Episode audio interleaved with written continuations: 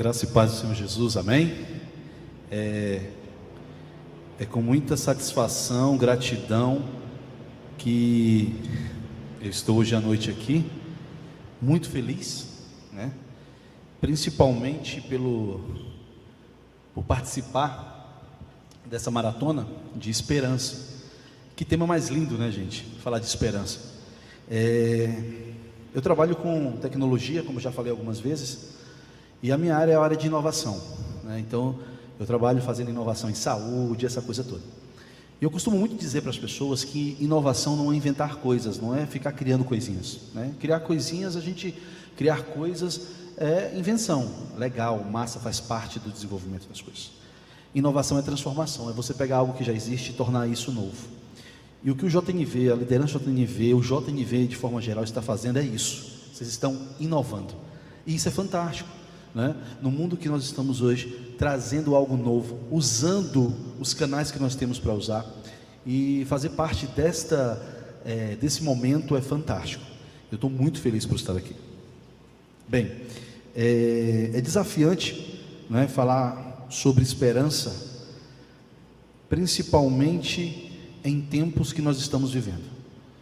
É desafiante falar sobre é, esperança nesse momento atual, aonde as pessoas estão, vou dizer assim, né, aquelas pessoas que têm mais consciência, estão dentro de suas casas, se privando, não é?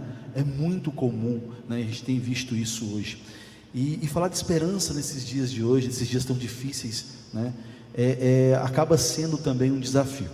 Bem, é, eu pedi para, gostaria muito da gente ler uma parte da porção muito pequena de Jeremias.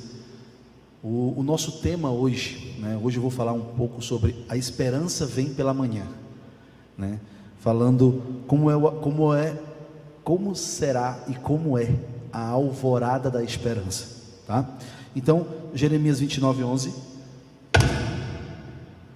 Vou ler para vocês, quem está com as suas Bíblias digitais, as suas Bíblias analógicas, não é?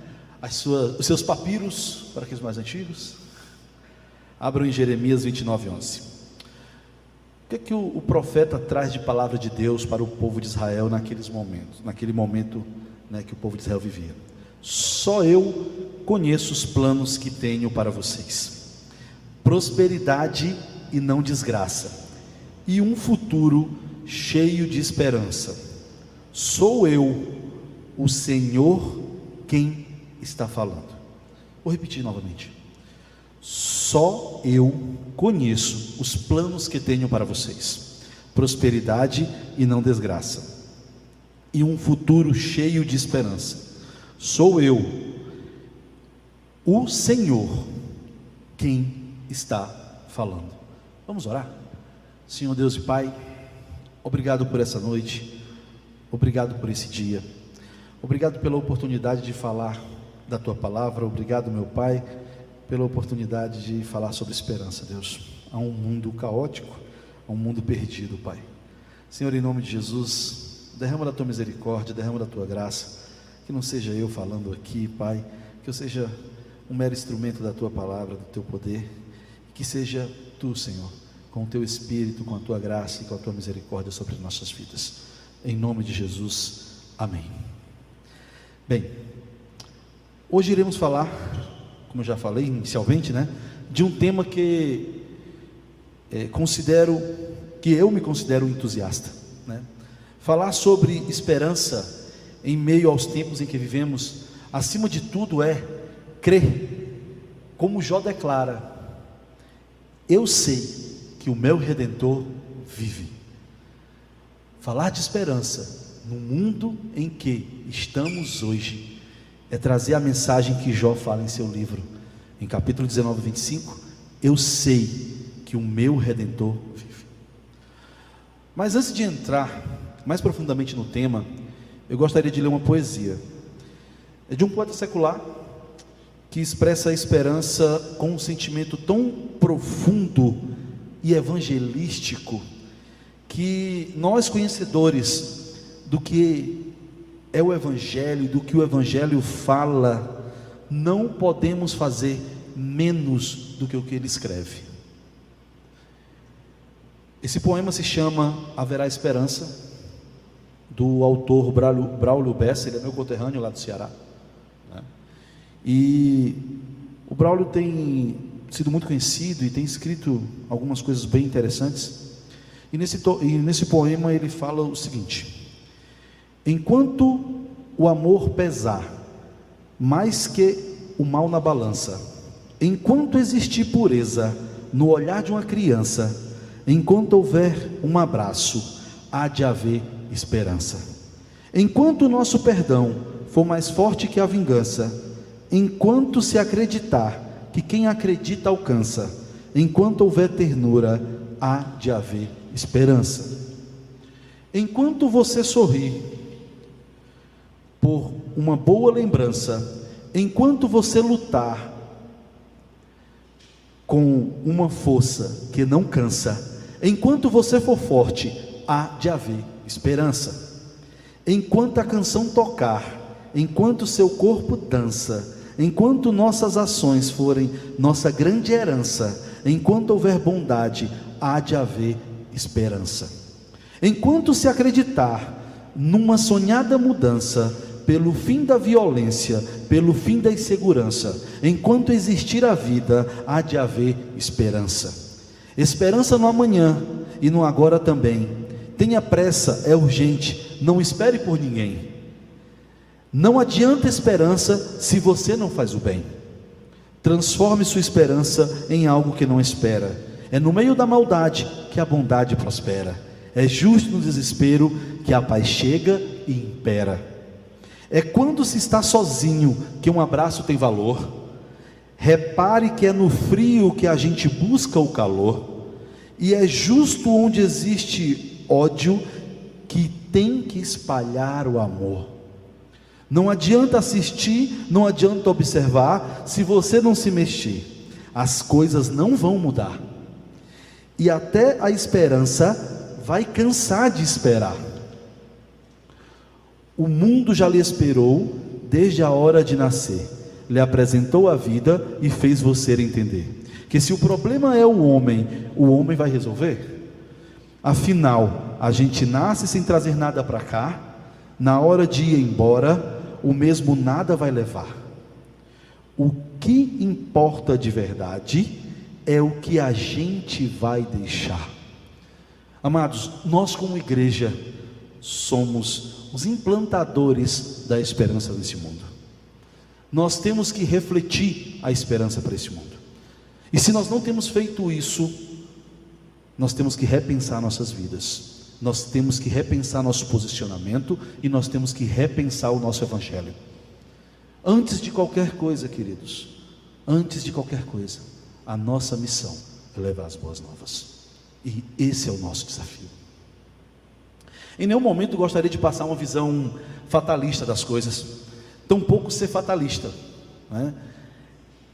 Porém, gostaria de trazer realismo mas um, um realismo re, de verdade, um realismo de vida e experiência ao que estamos vivendo, e principalmente pensar bem fora da caixinha, mas bem fora da caixinha mesmo, sabe? Lembrando que, se nós somos cristãos, que cremos na redenção em Cristo Jesus, pode estar sofrendo agora nesse momento, imagina as pessoas que não creem em Cristo como elas estão. Imagina só, nós somos cristãos, cremos em Deus, cremos em Cristo, temos Ele como nosso Senhor e Salvador, nós sofremos, nós nos entristecemos, nós passamos por angústias nesses momentos. Imagina as pessoas que não têm a certeza de Cristo em suas vidas. É preciso lembrar que cada um de nós, e afirma aqui, gente, sem exceção, sem exceção você que está em casa, nós que estamos aqui, sem exceção, sem exceção. Ah, eu sou líder, sou presbítero da igreja, sem exceção. Ah, eu sou pastor, sem exceção. Eu, eu, eu, sou, eu só sou membro, sem exceção. Sem exceção. Nós precisamos lembrar, nós passamos, ou muitos de nós estão passando por momentos difíceis nesse momento, por momentos complicados, ao qual nós podemos denominar como noites, estão passando por noites difíceis, madrugadas escuras, madrugadas frias. Quando percebemos que precisamos de algo, a esperança, diferentemente de um sentimento como paixão, raiva, alegria, a esperança, ela é uma crença. Olha que coisa maravilhosa. A esperança não é um sentimento, queridos. A esperança é uma crença. Ela é uma crença em algo maior. Ela é uma crença em algo que nós acreditamos que vai acontecer. Isso é esperança. Isso é o efeito da esperança em nossas vidas. Não podemos esquecer que a esperança ela faz parte dos três fundamentos virtuosos do cristianismo. Legal, né? A esperança faz parte dos três fundamentos virtuosos do cristianismo, a partir da visão teológica. Né? E quais são esses fundamentos, Guilherme? A esperança, a fé e o amor, assim como Paulo fala em Coríntios.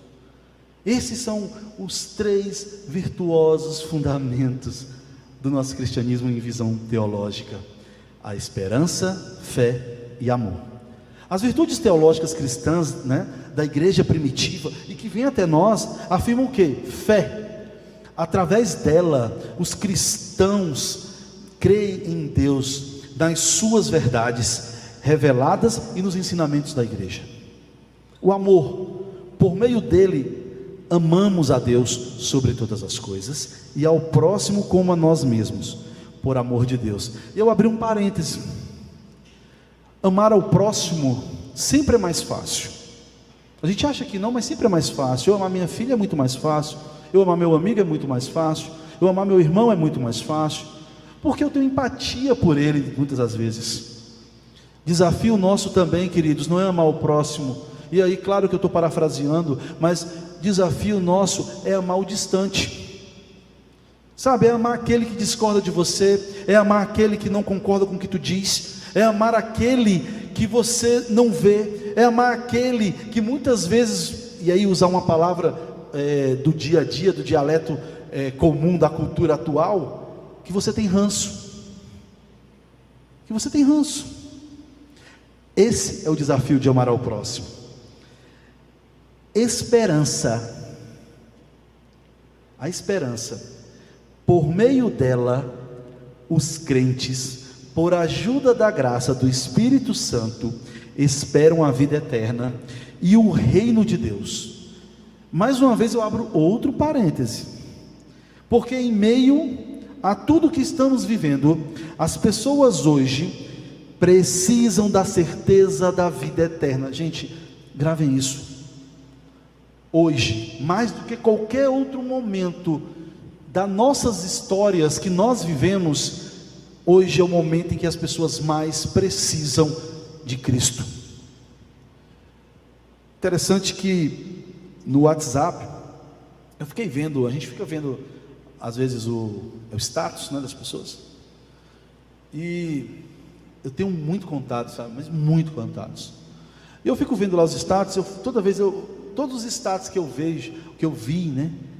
Esses últimos, esse, esse, o dia de hoje mesmo, ontem, todos têm lá. Hoje não é TBT, né? Que é muito comum, né? TBT. Mas eu gostaria de postar esta foto.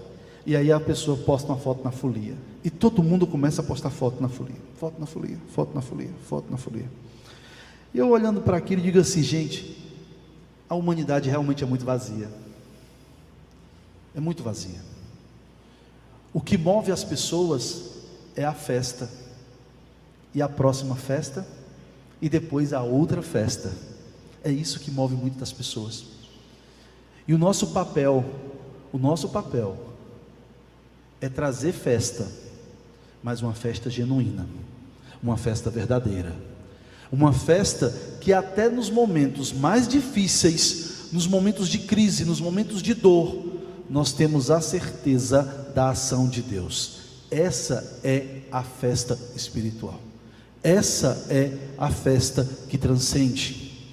Hoje, eu ia falar sobre um outro tema, mas que tinha tudo sobre esperança também. Eu ia terminar, né, eu ia ter o prazer de terminar a trilogia que o Davi começou falando sobre luta e festa. lá em Eclesiastes, capítulo 7, do 1 ao 4. E eu ia falar sobre o luto, que o luto nos traz para mais próximo daquilo que nós somos. O luto nos traz exatamente para aquilo que nós devemos ser. É tão interessante isso que eu gosto muito de moto. Né? Gosto muito de moto. E a turma que gosta de motos, os motociclistas e tal, é, que, principalmente de motogrupo, eu não, não faço parte nenhum, mas gosta-se muito de caveira. Vocês devem ver, né? Os caras gostam daquelas caveiras e tal. E tem gente que remete isso muito a, ao satanismo, é coisa do, do diabo e não sei o que e tudo mais. Mas a caveira no motociclismo, ela tem um significado muito profundo. A caveira no motociclismo ela significa igualdade. Que independente disso daqui, dessa matéria, desse, dessa parte de carne, o que está por trás disso, todos nós somos iguais, seja homem, seja mulher. A caveira, o crânio, ele é igual. Passou isso tudo, é igual. E nós somos iguais. Ele mostra igualdade. Gente, nós precisamos ter a certeza da vida eterna, para que a gente possa passar para os outros essa certeza e prover esperança nessas vidas.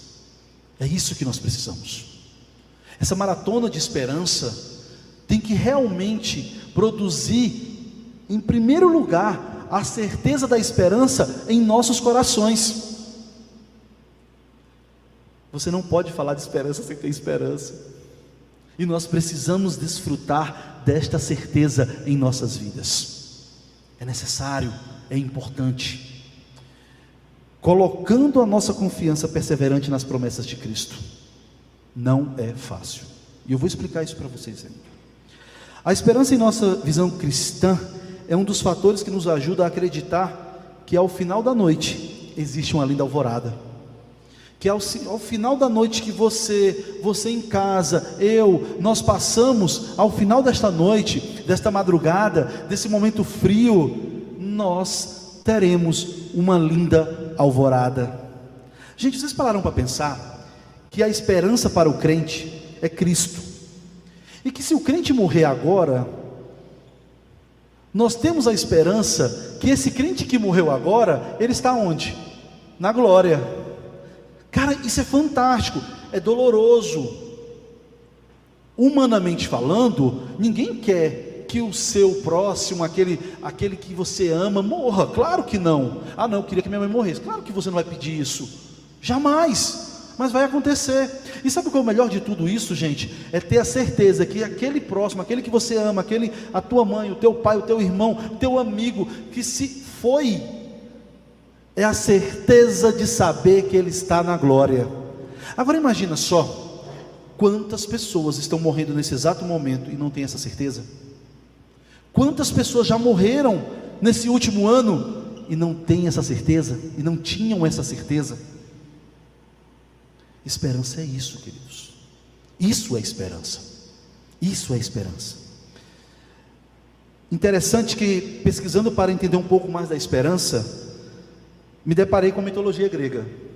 Eu não sei se alguém já teve a curiosidade de pesquisar sobre esperança, ou se vocês pesquisarem esses, esses, dias agora um pouco sobre o que significa e tudo mais, e se vocês também se depararam com a mitologia grega.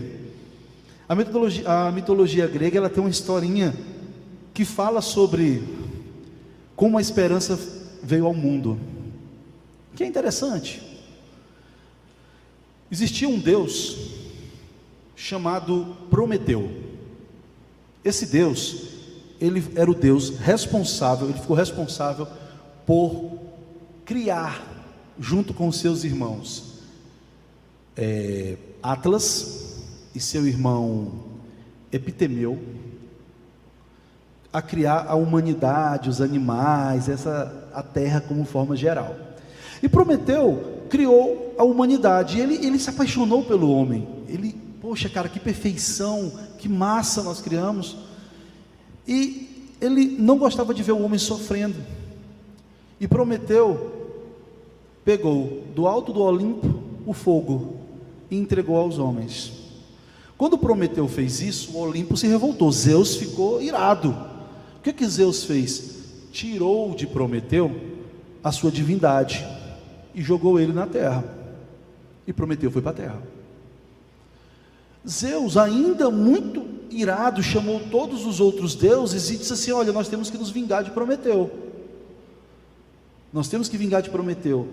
E a forma que Prometeu vai sentir a nossa vingança não é sobre ele, mas é sobre a criação que ele fez. Então vamos realmente se vingar de Prometeu. E aí Zeus fez uma caixa, um artefato. Dentro dessa caixa, Zeus colocou o que? Toda as mazelas possíveis que a gente possa imaginar. Colocou a maldade, colocou a ira, colocou o ódio, colocou tudo lá dentro daquela caixa. Só que lá no finalzinho dela, Zeus colocou a esperança. Era o único item bom daquela caixa, a esperança. Zeus ainda junto, fazendo a estratagema toda lá para pegar Prometeus, eles fizeram o seguinte: olha, nós precisamos fazer que Prometeus abra essa caixa, mas ele não vai abrir. O que, que nós vamos fazer? Zeus teve uma ideia: vamos criar uma mulher. Vamos fazer a mulher. E Zeus fez a primeira mulher, chamada Pandora.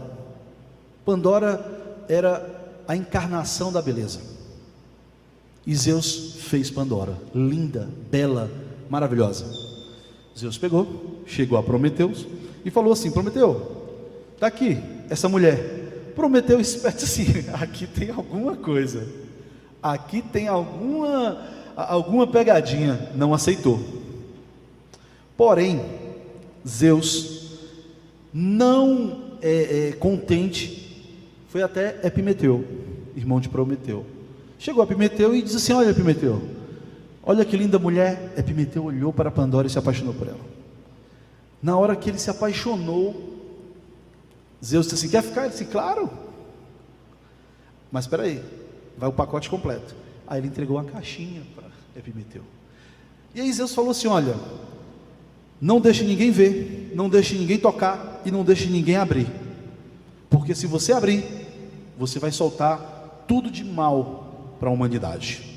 Epitemeu pegou aquela caixa, colocou num porão, colocou duas gralhas que ficavam gritando uma do lado da uma do lado da uma, cada um do lado da caixa e assim ficou para que elas ficassem é, vigiando aquilo lá. Sabe o que aconteceu? Pandora, movida pela curiosidade, queria entender o que é que tinha naquela caixa. E ela começou a conversar com Epitemeu, e conversa vai, conversa vem, conversa vai, até que ela conseguiu, com sua beleza, com sua doçura e também seu, pelo amor que Epimeteu tinha a ela, que Epimeteu prometesse que tiraria as gralhas, porque ela tinha medo das gralhas. Ele tirou as gralhas, tirou as gralhas. E a felicidade foi tanta que os dois naquela noite tiveram relações. Depois do relacionamento dos dois, Epimeteu caiu num sono profundo. Profundo. E aí o que, é que Pandora fez? Opa, agora eu vou ver a caixa. Ela foi até o porão e abriu a caixa. Quando Pandora abriu a caixa, ela se assustou com tudo que saiu de dentro da caixa. E a única coisa que ela conseguiu ainda fechar a caixa e deixar lá dentro foi exatamente a esperança. E para os gregos, né, para os antigos, eles acreditam o seguinte: que por ter deixado a esperança, é o que restou à humanidade frente às mazelas, ter esperança do amanhã ser melhor. É uma história bonita, história interessante. É uma história onde nós acreditamos na esperança, acreditamos no algo melhor. Interessante entender que seja em nosso entendimento renovado pelo Espírito Santo, como pela leitura mitolo eh, da mitologia, a esperança nos move, juntamente com a fé, na visão de algo melhor.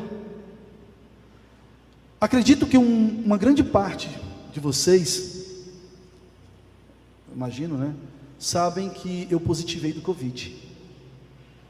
Positivei do Covid. Engraçado que no decorrer desse ano todo de 2020, eu sempre achava assim, não, eu acho que eu já tive Covid. Opa, eu acho que eu já tive Covid. Sempre falei isso.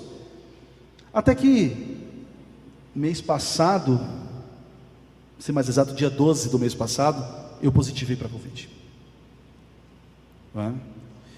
E, gente, eu, eu ainda gostaria muito de dar um testemunho sobre isso e falar um pouco de como as minhas percepções mudaram em relação ao que eu passei. Porém, eu gostaria de compartilhar com vocês como as noites que eu estava com aquela doença produziram em minha vida desesperança, angústia e incertezas. E veja bem, eu vou fazer 42 anos agora. Para ser exato para vocês, eu vou fazer 32 anos, 33 anos que eu sou cristão, que eu aceitei a Jesus. Possivelmente nenhum de vocês que estão aqui agora tem essa idade.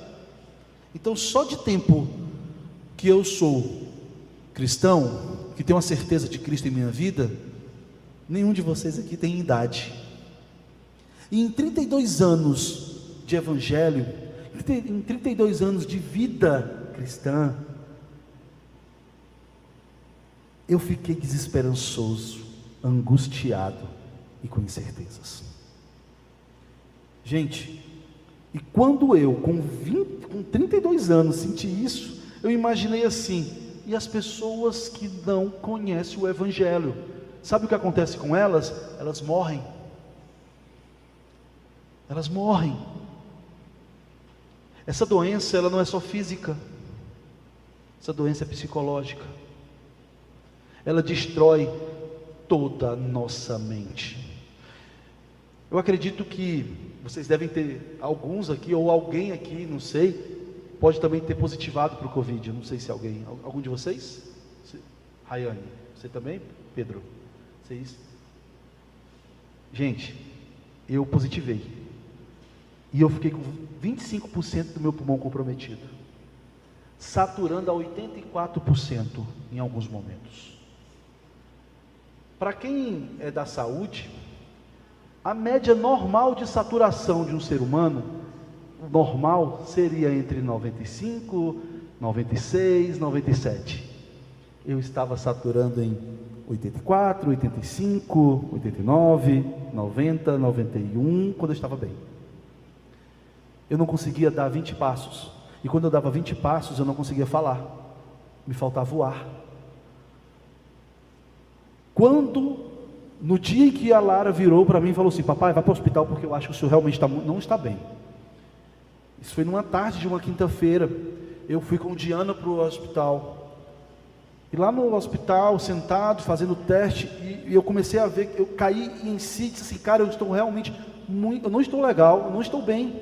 E quando o médico virou e falou assim, cara, eu vou te internar. Mas pela graça de Deus, ele pegou e disse, cara, na boa, eu vou te mandar para casa. E hoje eu vejo que isso foi uma ação de Deus naquele momento, porque se eu tivesse ficado naquele hospital, eu não tenho certeza se eu teria saído daquele hospital, conhecendo a minha ansiedade, a forma que eu sou e tudo mais, a, a eletricidade que eu tenho. Eu sentei e a minha esposa sentou do meu lado em um dado momento, só estávamos nós dois, eu virei para a Diana e falei assim, Di, deixa eu lembrar uma coisa para ti. E ela olhou assim, o que é meu amor? Assim, filha, você lembra que nós temos esse seguro, se eu morrer, isso aqui vai acontecer. Os documentos, ela, para. E eu comecei a chorar. A angústia tomou tanto conta da minha alma e do meu coração naquele momento, que eu disse assim: Cara, eu vou embora. Eu vou embora. Eu vou morrer. E foram madrugadas, gente, difíceis. Foram madrugadas complexas. E não foram complexas só para mim, foi para minha família toda, porque qualquer coisa eles estavam todos lá angustiados comigo também. As madrugadas são literalmente, queridos, angustiantes. Angustiantes.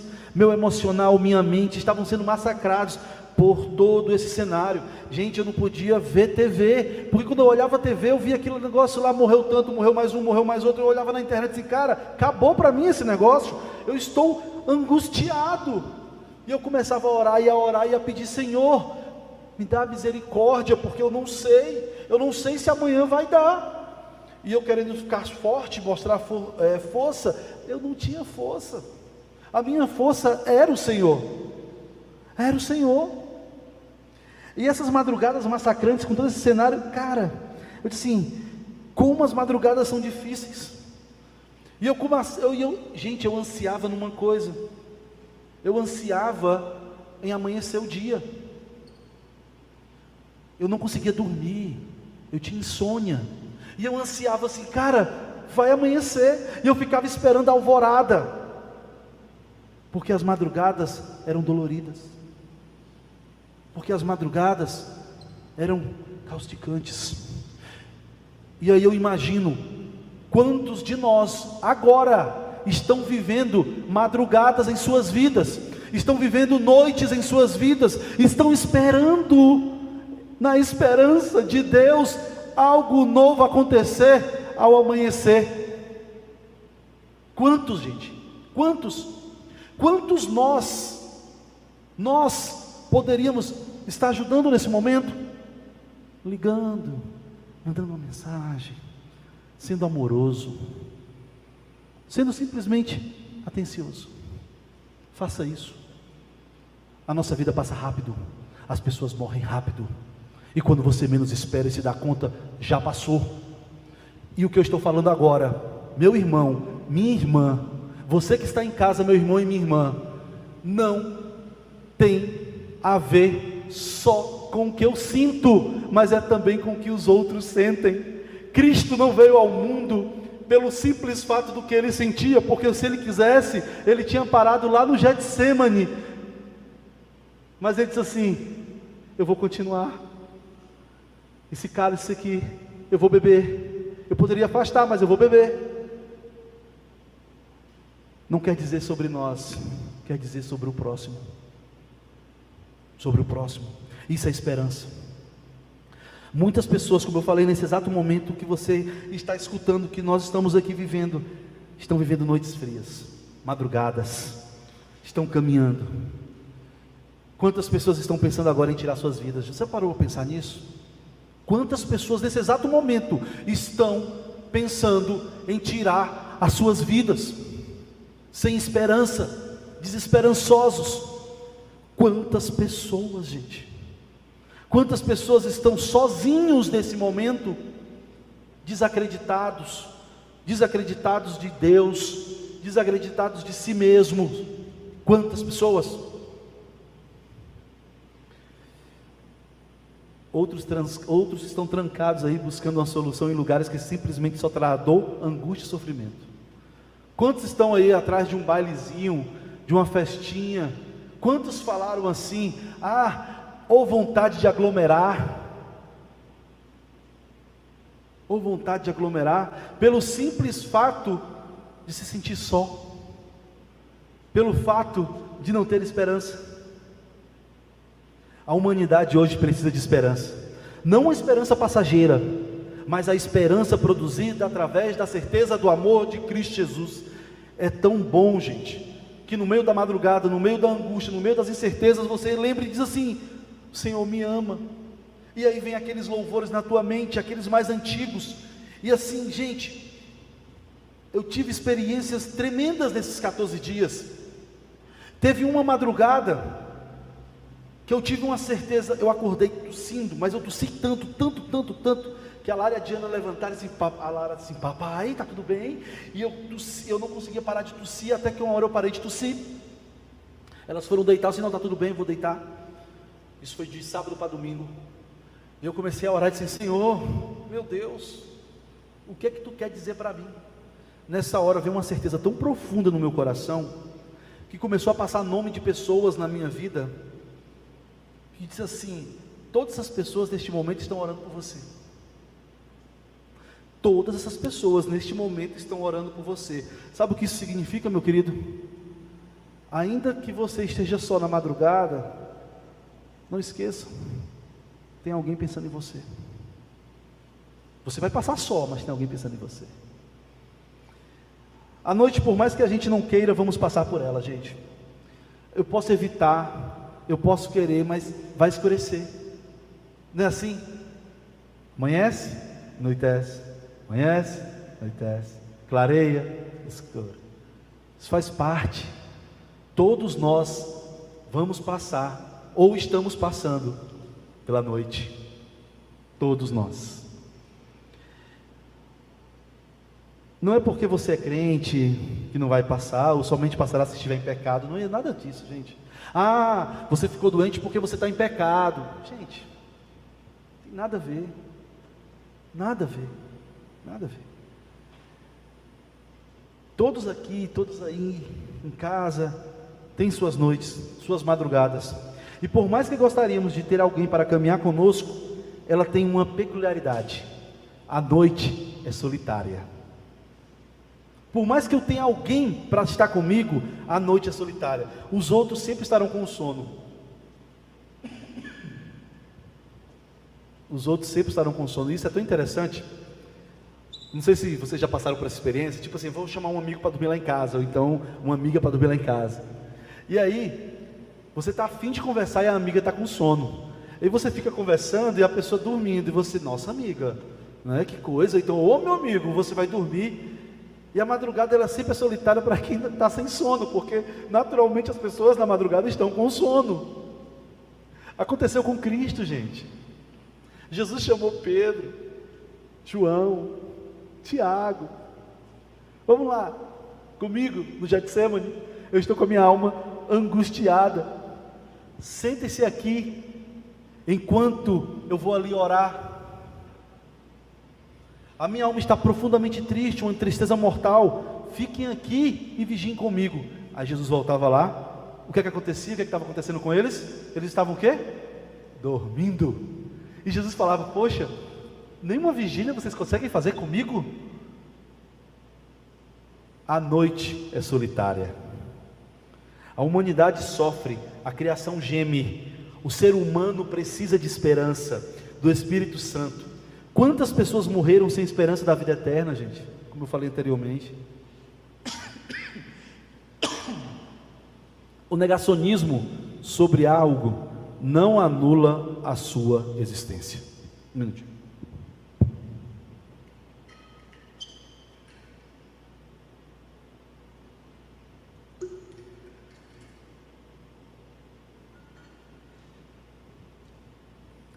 O negacionismo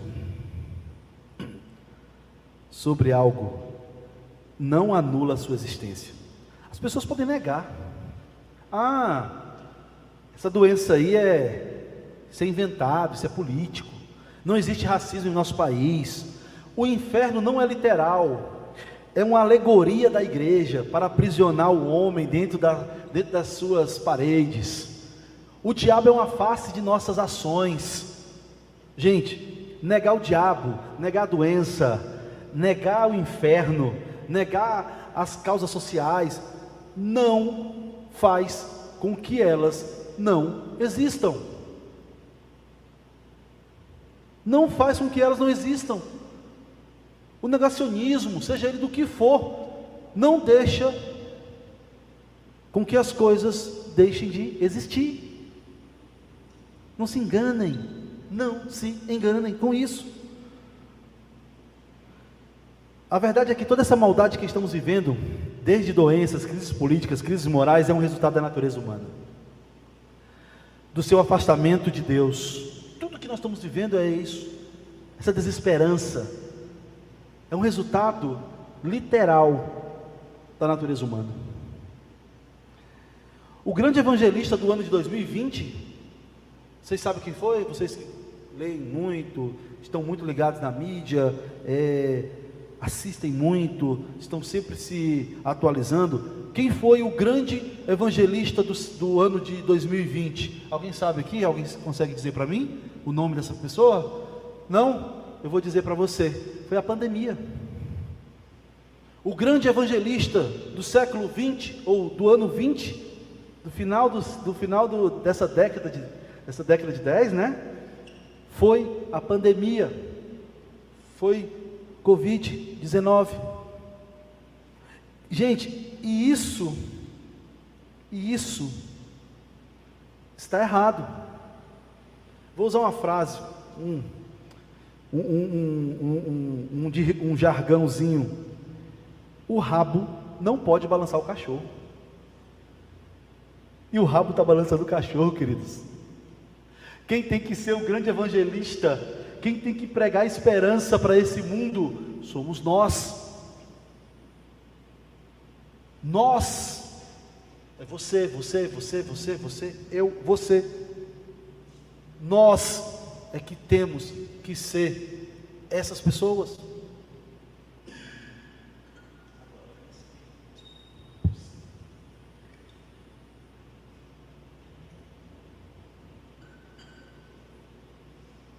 Somos nós. O nosso papel é levar a palavra de Cristo, porque tenho sabido que o eterno que me redime está por levantar-se sobre a terra. Gente, que maravilha! Essa é a mesma declaração que eu falei no início, só que com outro texto. É Jó dizendo: Porque eu sei que o meu redentor vive e está por levantar-se sobre a terra para redimir, para redimir, para redimir o homem.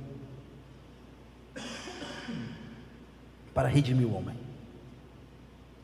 Não se turbe o vosso coração. Crede em Deus, crede também em mim. Na casa de meu pai há muitas moradas. E se não, vos teria dito que vou preparar lugar para vós.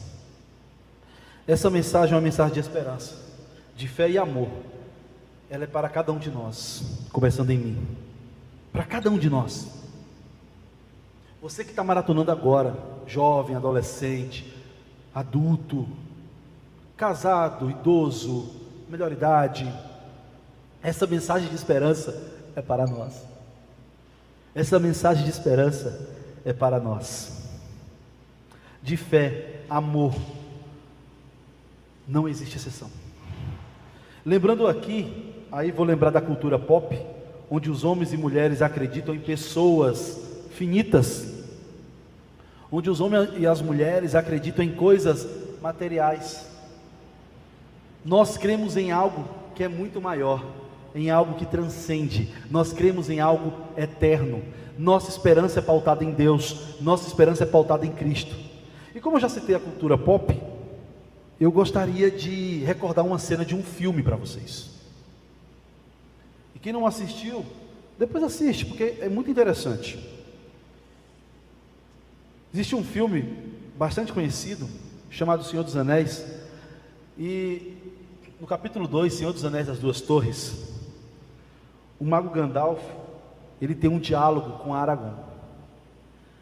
E eles estão prestes a ser atacados pelos orcs, prestes a ser atacados pelos orcs. E Gandalf vai sair. E Aragorn fala assim: Tu vai deixar a gente aqui? Ele fica com raiva de Gandalf. Tu vai, tu vai deixar a gente aqui? Como assim? Gandalf fala assim: Olha, ao amanhecer do quinto dia, olha para o leste. Ao amanhecer do quinto dia, olhe para o leste. É uma das imagens, acho que fotografias de filmes mais lindas que eu, que eu lembro. É essa, dessa, é essa cena quando vai acontecer. E aí, eu não vou conseguir narrar com tanta eloquência como é o filme, mas começa a batalha. E os homens começam a perder dos orcs. Os orcs, eles são literalmente a representação do mal. Os orcs são a representação do mal. E o mal está vencendo naquela hora. E eles estão desesperados, e eles começam a se entregar, porque assim a gente vai morrer. E todos eles estão naquele desespero. E os orcs vencendo. De repente, começa a alvorada. Até começa a alvorada. O sol começa a levantar. É nessa hora que Aragorn lembra de olhar para o leste. E quando ele olha para o leste, o que é que ele vê? Ele vê o sol surgindo, e com o sol surgindo, ele vê Gandalf em cima de um cavalo branco. E Gandalf todo branco, empina o cavalo. E Aragorn olha e diz: É Gandalf. É Gandalf. E quando Gandalf coloca o cavalo, de repente aparece o príncipe do lado dele. E toda aquela cavalaria fantástica. E aí a luz aparece, o sol sobe. Os orcs vêm, viram para Gandalf, para onde ele está, e eles vão descendo com o cavalo. E eles vão descendo aquele monte, e quando eles vão chegando, todo aquele mal se prepara para destruir. E na hora em que Gandalf chega o mais próximo possível ali, ele levanta o cajado, e o cajado solta uma rajada de luz, mas uma luz tão forte que os orcs todos baixam a cabeça e o exército passa sobre aqueles orcs. Isso é Cristo em nossas vidas vindo na alvorada, queridos. É assim que é a alvorada. É quando, no décimo terceiro dia, eu desço pela primeira vez, às seis e quinze da manhã, com o meu cachorro. Eu consigo caminhar. Chego lá embaixo no meu condomínio, olho para o sol, o sol bate em mim. E só me resta uma coisa naquele momento, que é o que eu faço: choro. Literalmente choro. As lágrimas descem. E eu digo assim: Senhor, gratidão pela vida, pela certeza e pela esperança que tu está conosco. Eu afirmo para vocês, queridos, mais do que aquela cena, quem lembra dela, mais do que aquela cena que você que não viu vai ver, o esplendor de Cristo é muito maior. É muito maior.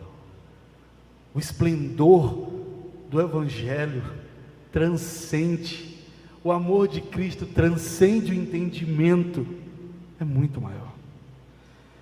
Porque um momento é sua ira, mas seu favor dura toda a vida. Pela noite dura o pranto, mas ao amanhecer vem a alegria.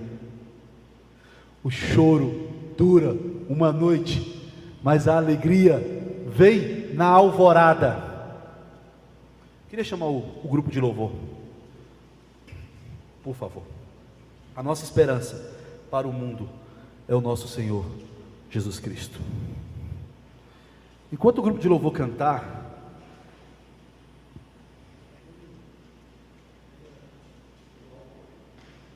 enquanto o grupo de louvor canta, descanse seu coração em Cristo.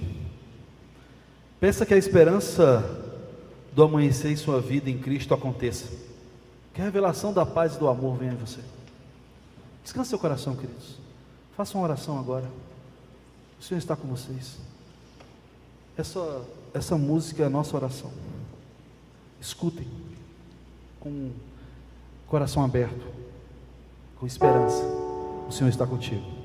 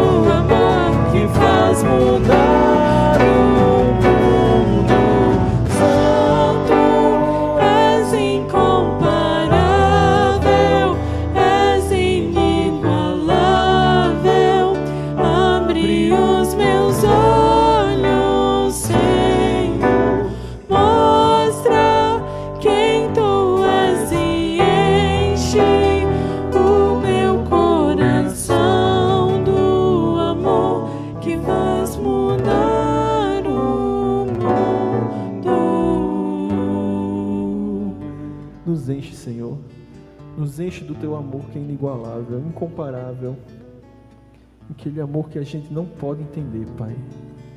Eu peço que o Senhor nos faça ter esperança no único que nos pode dar esperança, que é Ti, Pai. O Senhor é o único que pode fazer esperança nascer em nós. Nos lembra todos os dias que o Senhor veio esse mundo. O Senhor morreu em nosso lugar, o Senhor nos salvou. Nossa esperança não está aqui, nossa esperança não está em governo, nossa esperança não está em trabalho, nossa esperança não está em nada. Nossa esperança está somente em Ti, Deus. Somente em Ti. Não nos deixe esquecer disso, Senhor. Faça com que a gente lembre, Pai, todos os dias, que a gente tem um propósito e esse propósito está em Ti. Nos faz construir nossas vidas no Senhor. Nos faz construir nossas vidas na rocha eterna, naquela rocha que não se abala. Senhor, seja o fundamento das nossas vidas, Pai. Nos faz firmes naquele propósito que é servir ao Senhor. Não nos deixa desviar nem para a direita nem para a esquerda, Pai. E que essa maratona da esperança nos sirva para lembrar disso. Que o propósito está em Ti, que a esperança está em Ti. Nada além disso importa, Pai. É isso que eu te peço, Senhor.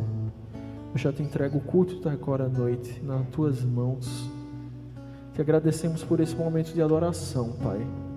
Te agradecemos por esse momento de aproximação de Ti, esse momento que nos foi lembrado que a nossa esperança foi construída em Ti. A nossa esperança está no que vem, no futuro, depois das nossas vidas aqui nessa terra, Pai. É isso que eu te peço, Senhor, eu te agradeço que nos faz lembrar disso diariamente, Pai. Em nome de Jesus. Amém.